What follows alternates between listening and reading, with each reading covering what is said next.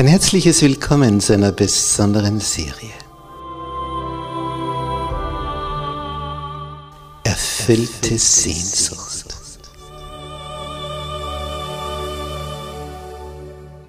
Die Welt der Bibel.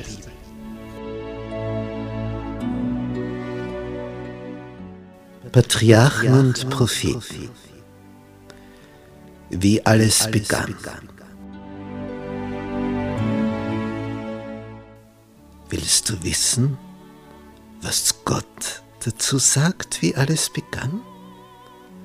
Willst du erfahren, was da vor sich ging am Anfang, bevor die große Flut kam? Willst du wissen, wie sich das Volk Gottes, die Israeliten, entwickelt haben? Dann bist du hier richtig. Es wird eine spannende Reise von der Schöpfung bis zum König David. Eine Reise, wo wir eintauchen in die Welt der Vergangenheit, um die Zukunft zu begreifen.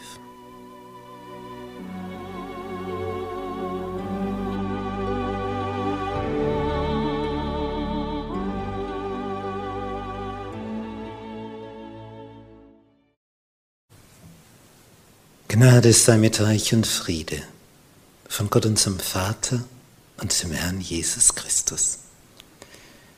Wir betrachten in Serie das Leben des Mose, des Mannes Gottes, des Dieners Gottes. Und dazu begrüße ich auch herzlich die Zuschauer im Internet. Heute das Thema die Stiftshütte und ihr Dienst. Stiftshütte, das ist der Begriff, den Luther geprägt hat. Gemeint ist dieses Tempelzelt, das die Israeliten errichten sollten. Sie sollten nämlich ein Heiligtum erbauen, das transportabel war, so eine Art Campingtempel. Nun, wie kam es dazu? Als Mose auf dem Berge war, erhielt er von Gott den Auftrag, und wir lesen das in 2. Mose 25, Vers 8. Sie sollen mir ein Heiligtum machen. Und dann kommt die Begründung. Warum, weshalb, wieso? Dass ich unter ihnen wohne. Warum ein Heiligtum? Damit Gott unter den Israeliten wohnen kann. Nun, Wohnen, das ist etwas, was dem Menschen eigen ist. Wenn zwei Menschen sich finden, sich lieb gewinnen, eine Familie gründen wollen, dann wollen sie zusammen wohnen. Sie möchten zueinander ziehen. Die erste gemeinsame Wohnung, das Nest. Nun sagt Gott hier, er, der Schöpfer des Universums, möchte bei seinem Volk wohnen. Der Vers ist eine Wucht. Sie sollen mir ein Heiligtum machen, dass ich unter ihnen wohne.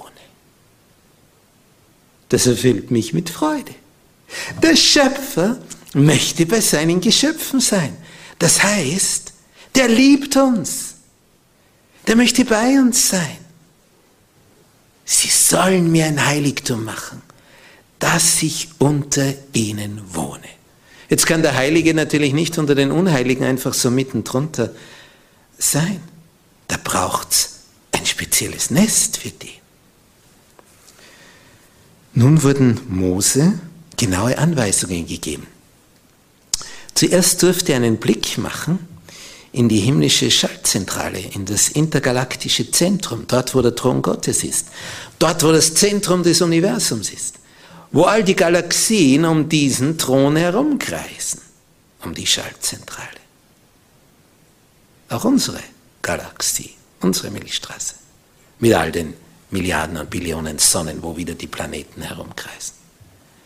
Unvorstellbar groß, gigantische Entfernungen. Wir wissen nicht einmal wie groß weil unsere besten Einrichtungen, um in die Ferne zu schauen, nicht so weit schauen können. Wir haben schon gigantische, riesige Anlagen gebaut. Noch immer das Ende nicht sichtbar. Vielleicht ist es gar ein grenzenloser Raum. Wir haben keine Ahnung über die Weiten des Universums. Wir sind hier völlig im Dunkeln, buchstäblich, so in der, wie in der Nacht, wenn wir zum Sternenhimmel hinaufblicken.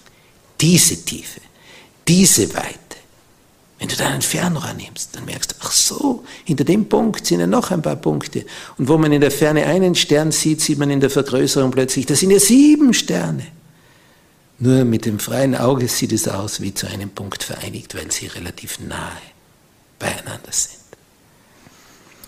Mose durfte also in den Himmel schauen und sollte jetzt auf Erden eine verkleinerte Darstellung des himmlischen Heiligtums errichten, erbauen.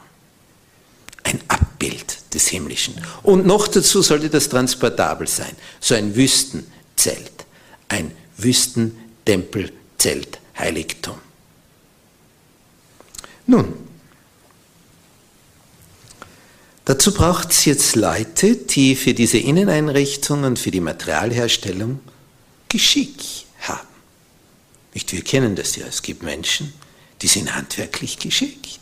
Es gibt Künstler, Goldschmiede, was die, unter deren Händen entsteht. Dann gibt es kunstvolle Schneider, Schneiderinnen, was die mit Zwirn und Nadel und Stoff alles bewegen, was die sticken können. Faszinierend. Der Herr sagt nun Mose, wer im Volk die ganzen künstlerischen Goldschmiedearbeiten durchführen soll. Bezalel und Oholiab. Es wird Mose mitgeteilt. Die zwei, die können das am besten. Die sollen das leiten. Und diese Abbildung, diese Stiftshütte, wie sie Luther ausdrückt, weil sie vom Himmel gestiftet, gegründet ist, und für die Deutschen damals vor 500 Jahren war Hütte so ihr Symbol, dieses Tempelzelt in der Wüste. Das sollte das Nest werden, die Aufenthaltsstätte für den Schöpfer des Universums. Und da packt mich die Begeisterung. Er, der Herr des Universums, wohnt hier auf Erden, zieht mit den Israeliten wohnt mit ihnen in der Wüste, um ihnen zu zeigen, ihr seid mir wichtig, ich habe euch lieb, ihr seid mein Schatz, mein Augapfel. In die Hände habe ich euch gezeichnet, so spricht das Wort Gottes über sein Volk. Nun, für diese Arbeit waren jetzt umfangreiche, kostspielige Vorbereitungen nötig. Der Herr nahm nur freiwillige Opfer an. Es heißt in der Bibel, Moses soll da verkünden lassen, dass sie für mich eine Opfergabe erheben von jedem, der es freiwillig gibt. Zweites Buch Mose, Kapitel 25, Vers 2.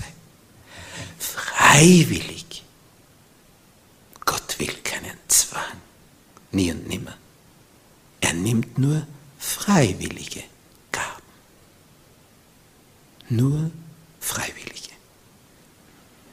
So waren also die ersten Erfordernisse zur Errichtung eines solchen Heiligtums Opfersehen. Opfersehen. Hingabe. Liebe. Wir lesen in 2. Mose 35 ab Vers 21.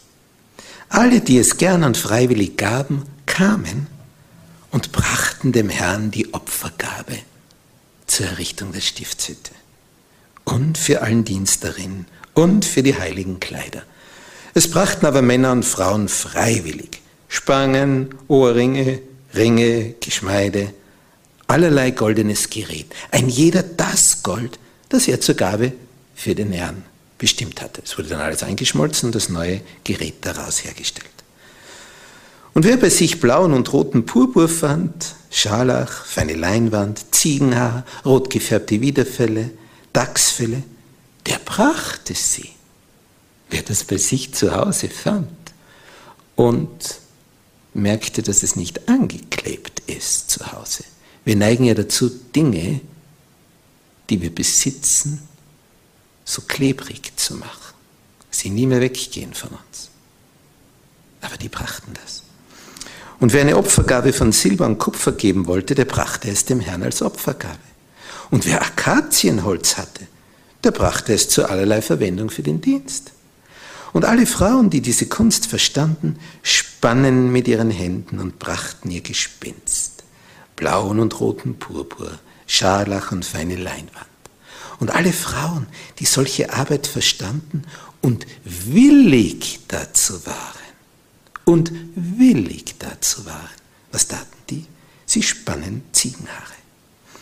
Die Stammesfürsten aber, die haben mehr Einkommen, brachten Onyxsteine, eingefasste Steine für den Priesterschutz und die Brusttasche und Spezerei und Öl für den Leuchter und für das Salböl und für das wohlriechende Räucherwerk. 2. Mose, Kapitel 35, Verse 21 bis 28 haben wir gerade gehört. Umfangreiche Tätigkeit. Der hat was zu tun und der und der und der und der. Und wie ein Bienenhaus. Es summt und brummt. Und jeder bei der Arbeit. Und alle arbeiten sie zusammen für dieses Tempelzelt in der Wüste. Sie sollen mir ein Heiligtum machen ein verkleinertes Abbild, ein Modell des himmlischen Heiligtums. Mini Mundus, eine Welt im Kleinen. In Österreich, in Klagenfurt am Wörthersee, kann man gewissermaßen in einer Stunde, man kann sich auch mehr Zeit lassen, aber man könnte theoretisch in einer Stunde die bedeutendsten Bauwerke der Welt gesehen haben als Modell in einer kleinen Welt. Da hat man das abgebildet. Das ist eine faszinierende Ausstellung. Empfehle ich jedem da mal hinzukommen. Man sieht die größten und schönsten Bauwerke, die es auf diesem Planeten gibt, und man geht zu Fuß nach Indien, nach Australien, Südamerika, Nordamerika. Man schreitet alles zu Fuß ab. Man geht von einem Modell zum nächsten und kann es von oben betrachten. Denn die höchsten Gebäude reichen uns gerade so, vielleicht bis zur Kinnspitze. Man kann sie anschauen, rundherum gehen. Besser als wenn man vor dem richtigen Gebäude in Natur steht. Nun, dieser, dieses Tempelzelt in der Wüste war also so eine Art Minimundus, kleine Welt vom großen himmlischen Heiligtum. Und es war wirklich klein im Verhältnis, wie ein Haus, ein Familienhaus. 15 Meter lang, 5 Meter breit, 5 Meter hoch, sodass man es eben transportieren kann. Und dazu wurde Material gebracht. Und die Leute brachten in solch einer Menge, sie waren so begeistert, wir bekommen ein Heiligtum, Gott will unter uns wohnen, sodass es schließlich heißt, dass Mose im ganzen Lager ausrufen ließ, Niemand, weder Mann noch Frau, soll hinfort noch etwas bringen als Opfergabe für das Heiligtum. Da brachte das Volk nichts mehr. Zweites Buch Mose, Kapitel 36, Vers 6. Diese Hingabe, dieser Eifer, diese Freigebigkeit sind also ein nach ahmenswertes Beispiel für uns, wenn wir heute ein Gotteshaus vorrichten. Bevor es gebaut wird, sollte die ganze Summe zusammenkommen, die nötig ist. Ja, sollte so viel zusammenkommen, dass man sagt, stopp, genug, wir haben mehr als was wir brauchen. Dann liegt der Segen drauf. Nicht, dass man mühsam alles zusammenkratzen muss freiwillig. Es ist doch für den, dem wir in Ewigkeit dienen. Möchtest du in einem schönen Gotteshaus sitzen? Dann wirst du auch entsprechendes dazu beitragen wollen, oder? Nun, die Stiftshütte war also auseinandernehmbar, sodass die Israeliten sie auf allen ihren Wanderungen mitführen konnten. Das Hauptgebäude aus Akazienholz, zusammengesteckt, ruhte auf Silbersockeln und bei diesem Akazienholz hatte man Gold drüber verkleidet, sodass also das Ganze wie massive Goldlatten aussah. Und durch die Beleuchtung im Inneren, diesen siebenarmigen Leuchter, glitzerte und glänzte alles und spiegelte sich tausendfach wieder. Vier Lagen Teppiche kamen obendrauf, damit es geschützt war gegen die Witterungseinflüsse. Die innerste Lage war vergezwirnte feine Leinwand, das, was man sehen konnte, die Innenverkleidung. Dann Ziegenhaar, dann rot gefärbte Widerfälle und das äußerste, raue Schicht, Dachsfälle. Diese Anordnung war also so, dass sie vollständig Schutz bot. Im Inneren dieser, dieses Tempelzeltes waren zwei Abteilungen, das Heilige und das Allerheiligste, durch Vorhänge getrennt, wunderschöne Vorhänge, schwere Vorhänge. Und um dieses Heiligtum herum ein Vorhof, wo ein Brandopferaltar stand im Freien und ein riesiges Waschbecken. Die Priester hatten ja ständig mit Opferungen, mit Blut zu tun, damit sie sich reinigen, waschen konnten.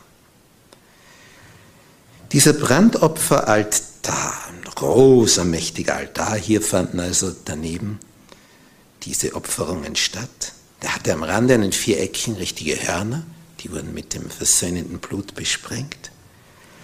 Und bei diesem Waschbecken, da wuschen die Priester ihre Hände und Füße. Direkt im Heiligtum, im ersten Teil, im Heiligen, stand der Schaubrottisch gegen Norden, zwölf Schaubrote, je sechs nebeneinander aufgeschlichtet. Und das versinnbildete die Gegenwart Jesu. Jesus sagt, ja, ich bin das Brot des Lebens. Auf der Südseite ein siebenarmiger Leuchter, durch Öl gespeist, als Energieform. Jesus hat gesagt, ich bin das Licht der Welt. Und wie kommt man hinein? Durch den Vorhang. Jesus sagte, ich bin die Tür. So hat also Jesus genau diese Heiligtumsgegenstände auf sich angewandt.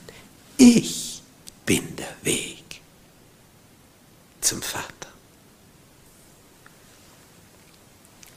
Dann unmittelbar beim Vorhang zum Allerheiligsten hin stand ein kleiner Altar ganz aus Gold. Der Rauchopferaltar. Er war im Vergleich zum kupfernen Brandopferaltar, der im Freien stand, war dieser Rauchopferaltar sehr klein. Hier wurde Harz, Baumharz verbrannt und dann stieg der Rauch auf, Duft. Hier war es bei diesem Rauchopferaltar, als der alt gewordene Priester Zacharias urplötzlich neben sich einen Engel stehen sieht und erschreckt. Und der Engel sagt ihm, ihr werdet einen Sohn bekommen. Meine alte Frau die Elisabeth, einen Sohn. Wir haben noch nie ein Kind bekommen. Und jetzt im Alter sollen wir eins bekommen? Und weil du meinen Worten nicht geglaubt hast, sollst du jetzt stumm sein, bis es auf die Welt kommt. Ein Mann, neun Monate stumm. Und bei der Geburt wurde seine Zunge gelöst. Wer wurde da geboren? Johannes, der Täufer, der Vorläufer Jesu.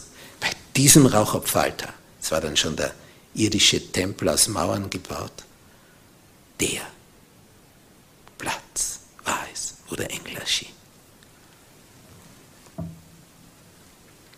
Hinter dem zweiten Vorhang war das Allerheiligste. Und das war der Mittelpunkt des sinnbildlichen Versöhnungs- und Mittlerdienstes. Das war das Bindeglied zwischen Himmel und Erde. Und was stand dort als Einrichtung? Die Bundeslade, eine Truhe. Im Inneren die zehn Gebote Später kam noch Manna dazu, ein Krug damit. Und der Aaronstab, der Blüten und Frucht getragen hatte. Anfangs die zwei Tafeln mit den zehn Geboten. Eine Truhe aus Holz, mit Gold verkleidet und der Deckel der Truhe aus reinem Gold. Und obendrauf zwei Engel aus Gold. Die blickten auf diese Truhe, auf das Innere, auf das Gesetz Gottes. Das ist das Heiligste. Das Gesetz Gottes. Das macht mich nachdenklich. Und wenn ich daran denke, dass im Jahre 321 nach Christus ein römischer Kaiser eines dieser Gebote abgeändert hat, indem er dieses Gedenke des Sabbattages umgeändert hat auf Gedenke des Sonntages. Es eine Änderung von der Samstagheiligung zur Sonntagsheiligung gab, da hat ein römischer Kaiser gewagt, das abzuändern und hat eine römische Kirche gegründet, die er mit christlichem Vokabular ausstattete. Aber sie blieb römisch, nämlich heidnisch. Er hat Gottes Gesetz verändert. Und die große Christenheit heute merkt das gar nicht. Die meinen alle, der Sonntag wäre der biblische Ruhetag. Ist es aber nicht. Es ist der Tag, der Sonntag, der Sonnentag, der Anbetungstag der Römer gewesen. Der biblische Anbetungstag ist der siebente Tag der Woche, der Sabbat, der Samstag. Und im Allerheiligsten waren diese Gebote so aufbewahrt. In Stein. In Stein gemeißelt. Mit dem Finger Gottes. Und über dieser Konstruktion des Gnadenstuhls mit den zwei Engeln drauf erschien die Wolke auf Hebräisch Shechina. Und diese Wolke, da drin verborgen war Jesus. Und da wohnte er, in dieser Wolke. Und wenn die sich erhob und weiterzog, dann packten die Israeliten zusammen und zogen der Wolke nach. Und wenn sie sich wieder niederließ, dann blieben sie dort und lagerten. Bleibt sie ein Jahr ruhig, dann bleiben sie auch ein Jahr ruhig. Bleibt sie nur eine Woche und geht weiter, gehen sie auch weiter. Die Wolke war das Sinnbild für die Gegenwart des Meisters.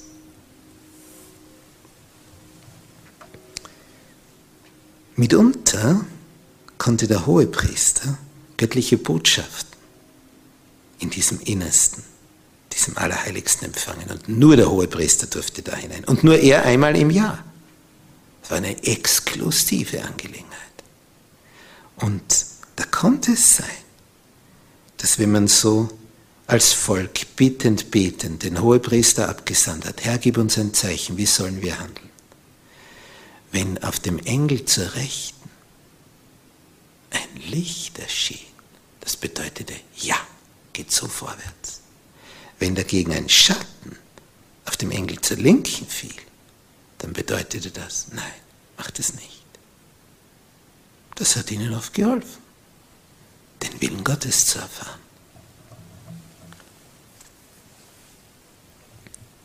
Alles war natürlich im Vergleich zum wirklichen Heiligtum im Himmel. Minimundus, eine kleine Welt, ein matter Abglanz, obwohl es schon so schön und herrlich war. Wie musste es erst dann dort sein, wenn es hier schon so schön ist? Zum Bau der Stiftshütte benötigte man ungefähr ein halbes Jahr. Und dann prüfte Mose alle Arbeiten. Er verglich sie mit dem Muster, das er auf dem Berge gesehen hatte. Hatte er das himmlische Heiligtum gesehen? Er überprüfte das mit den Anweisungen Gottes. Und wie heißt es in der Bibel? Und siehe, sie hatten es gemacht, wie der Herr geboten hatte. Und Mose segnete sie. Anerkennendes Lob. Nachzulesen im zweiten Buch Mose, Kapitel 39, Vers 43. Nun, als das jetzt alles so zusammengebaut wurde und hergerichtet wurde, dann war das fertig. Und was passiert jetzt? Das Volk steht rundherum. Und dann sieht man die Wolke. Sie kommt, in der Wolke ist Jesus, schwebt heran, schwebt herab und nimmt Besitz vom Heiligtum. Da ging ein Aufatmen durch die Reihen. Jetzt wussten sie, er hat es angenommen. Er möchte bei uns wohnen. Und er hat es akzeptiert, wie wir es gebaut haben. Es Es heißt in 2. Mose 40, Vers 34, und die Herrlichkeit des Herrn erfüllte die Wohnung. Das war ein Tag. Gott offenbarte sich mit Majestät und eine Zeit lang konnte nicht einmal Mose eintreten. Und mit tiefer Bewegung ersah das Volk aus diesem Zeichen, dass der Herr das Werk angenommen hatte. Das Werk ihrer Hände. Er hat es gesegnet. Mit heiliger Scheu, mit heiliger Ehrfurcht betrachteten sie dieses Geschehen die Wolke. Sie kam herab. Nun, wer sollte jetzt hier dienen an diesem Heiligtum? Bei dem großen Abfall, bei der Geschichte mit dem goldenen Kalb, diesem Stierbildnis, hatte ein Stamm nicht mitgemacht. Der Stamm, aus dem Mose und Aaron stammten, der Stamm Levi. Als Anerkennung dafür sonderte sie nun der Vater im Himmel aus für den Dienst am Heiligtum. Elf Stämme lagerten in bestimmten Anordnungen um dieses Heiligtum herum. Der Stamm Levi wurde zum Dienst am Heiligtum abgesondert. Und eine Familie davon zum Priesterdienst. Eben die Familie von Aaron, dem Bruder Moses. Ursprünglich war das ja so gewesen. Bevor es dieses Heiligtum gab, war in den Tagen Abrahams jeder Patriarch, jeder Familienvater der Priester des Hauses. Und der übertrug dieses Priesterrecht auf den erstgeborenen Sohn. Der war der Priester. Der sollte die Autorität wahren und seine Familie mit Gott vertraut machen. Nun, anstelle des Erstgeborenen, ging jetzt dieses Priesterrecht, dieser Dienst am Heiligtum auf den Stamm Levi über. Von da an waren die Leviten die Diener am Heiligtum. Sie bekamen als einziger Stamm kein An Grund und Boden. Denn die anderen Stämme sollten den zehnten Teil von dem, was sie erwirtschafteten, an Getreide, an Traubensaft, an Öl, an Feigen und, und, und, und, und, an all den Früchten. Sie sollten das bringen, damit die Priester und die Leviten zu essen hatten. Und die Leviten dienten dafür für den Herrn. Waren die Leviten faul und säumig für den Herrn zu arbeiten, wurde das Volk zuchtlos, wild, brachten keinen Zehnten mehr und die Leviten hungerten. Wenn sie es wieder ernst genommen haben, dann stieg das geistliche Niveau im Volk und sie brachten den Zehnten wieder reichlich. So glich sich das immer wieder aus. Die Leviten waren also mit der Pflege der Stiftshütte und ihrer Geräte betraut und wenn man weiter wanderte, dann bedeckte zuerst die Priesterfamilie die heiligen Geräte mit Tüchern großen Leinentüchern. Und erst wenn alles bedeckt war, dann durften die Leviten, da wurden so Stangen eingeschoben, beim Schaubrottisch, beim Leuchter, beim Altar, bei der Truhe, bei der Bundeslade.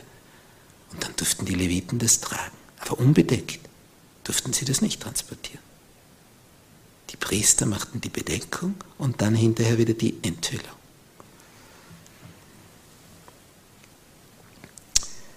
Die Priester selbst bekamen eine besondere Kleidung, ganz in weiß. Und wenn man heute nach Israel kommt und man sieht einen jüdischen Priester, man erkennt ihn an seiner weißen Kleidung.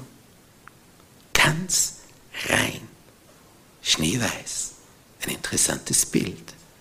Heute bei Hochzeiten in unserem Kulturraum für die Braut, zu der Zeit reine, weiße Leinwand für die Priester. Interessant ist nun, als Jesus verhört wurde, unmittelbar vor seiner Kreuzigung, wollte man ihn ja verspotten. Und man hüllte ihm einen Purpurmantel um, das Zeichen der Königswürde. So war es bei Pilatus. Vor Herodes, was hüllte man ihm da um? Blendend reines weißes Tuch umhang. Den Umhang eines Priesters. Jesus, unser König, unser Priester.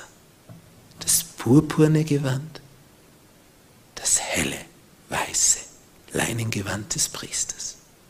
Beides wurde ihm umgehüllt. Er ist unser König. Er ist unser Priester.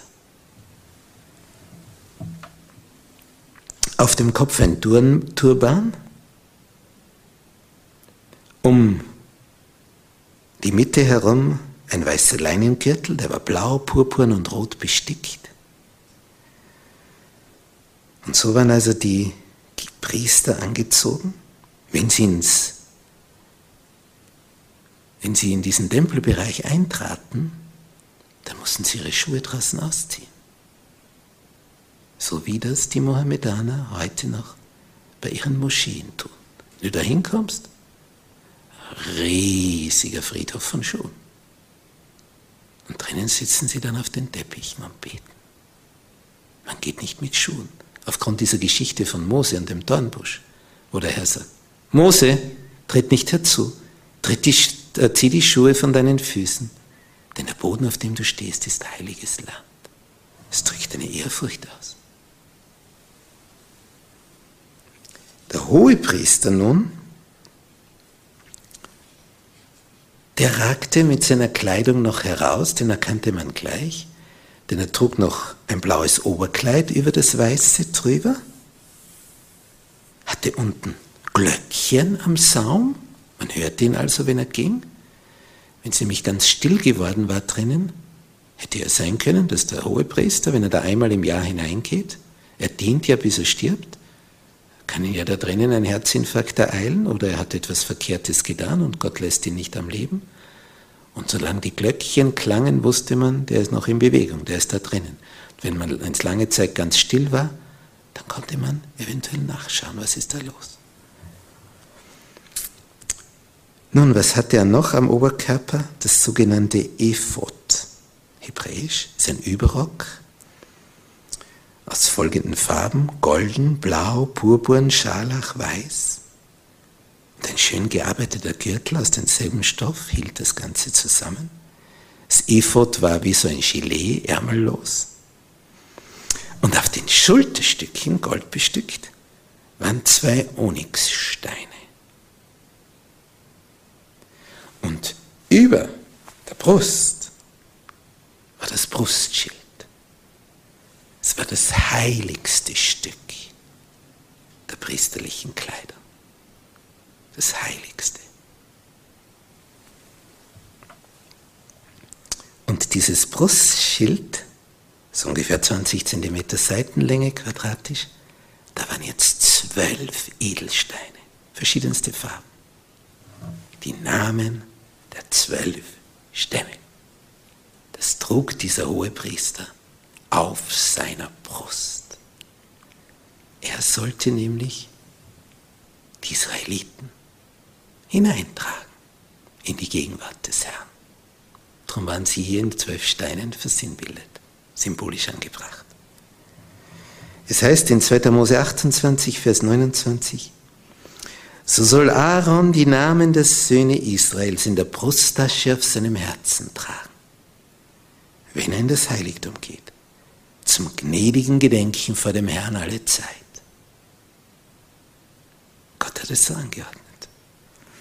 Denn das Ganze hat ja eine tiefe Symbolik. So trägt nämlich Christus, der große hohe Priester, der die Sünder vor dem Vater vertritt und auf sein Blut hinweist, so trägt Christus den Namen jedes reuigen Sünders auf seinem Herzen. Das tut gut. Er trägt unsere Namen auf seinem Herzen in die Gegenwart des Vaters im Himmel. So groß ist seine Liebe. Er trägt deinen Namen auf seinem Herzen, wenn du zu ihm kommst, dich ihm näherst, sagst, mit dir will ich. Du bist's. Dir will ich mich hingeben. Was für ein Bild. Was für ein Bild. Was für ein Bild. Rechts und links neben dem Brustschild zwei große Steine von besonderer Leuchtkraft. Urim und Tumim. Ähnliches Prinzip wie bei den zwei Engeln über der Bundeslade. Wenn ein Licht leuchtete über dem Edelstein zur Rechten, dann war das das Zeichen der göttlichen Zustimmung. Wenn eine dunkle Wolke, die deinen Schatten verursachte, zur Linken, Ablehnung bedeutete. Als Kopfbedeckung trug der Hohepriester einen weißen Leinenturban und da oben war eingraviert, heilig dem Herrn. Heilig dem Herrn. Was für eine Aufgabe. Heilig dem Herrn. Der Apostel Petrus hat geschrieben, dass jeder von uns eine Priesteraufgabe hat. Denn was war der Sinn des Priesterdienstes?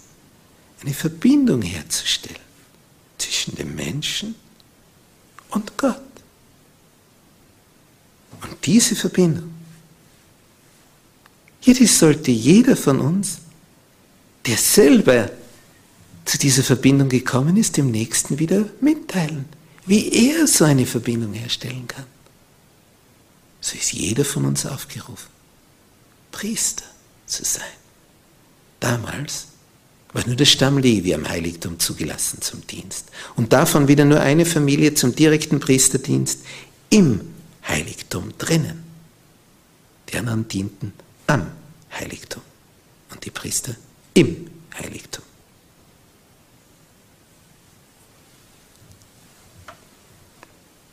Alles, was jetzt hier errichtet worden war, sollte dem Betrachter eines vor Augen führen. Die Heiligkeit Gottes und seine Verehrung mit welcher Ehrfurcht das geschehen soll und dass man das alles bis ins kleinste Detail beachten sollte. Die Kleidung sollte bis zum Boden reichen, damit man die Blöße nicht sehe. Wenn ich denke, wie da manche zum Gottesdienst erscheinen, ob sie eine Ahnung haben von der Größe Gottes,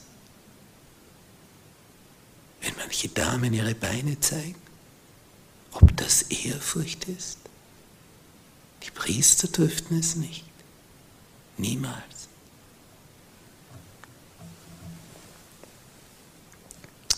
Als diese Stiftshütte vollendet war, die Wolke sich herabgesenkt hat, dann konnte der Heiligtumsdienst beginnen das beim nächsten Mal. Amen. Unser Vater, der du im Himmel bist, es tut so wohl zu wissen, dass du uns deinen Sohn auf diesen Planeten geschickt hast. Danke, Herr Jesus, dass du, bevor du Mensch wurdest, hier in dieser Wolke, in dieser Shechina, dich offenbart hast, dass du gezeigt hast, ich möchte bei euch wohnen. Und später hast du das gesteigert, bist Mensch geworden, damit du uns noch näher kommst. Und dann hast du es noch mehr gesteigert, bist gen Himmel gefahren und hast uns den Heiligen Geist gesandt, damit du in uns suchst Nähe zu uns. Und wir müssen uns schämen, wie lange wir gebraucht haben, das zu begreifen.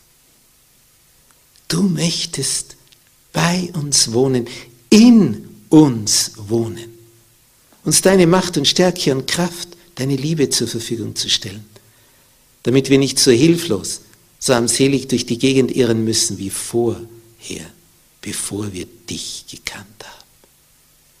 Oh, danke, Herr Jesus dass du in uns Wohnung nehmen willst, wenn wir es zulassen.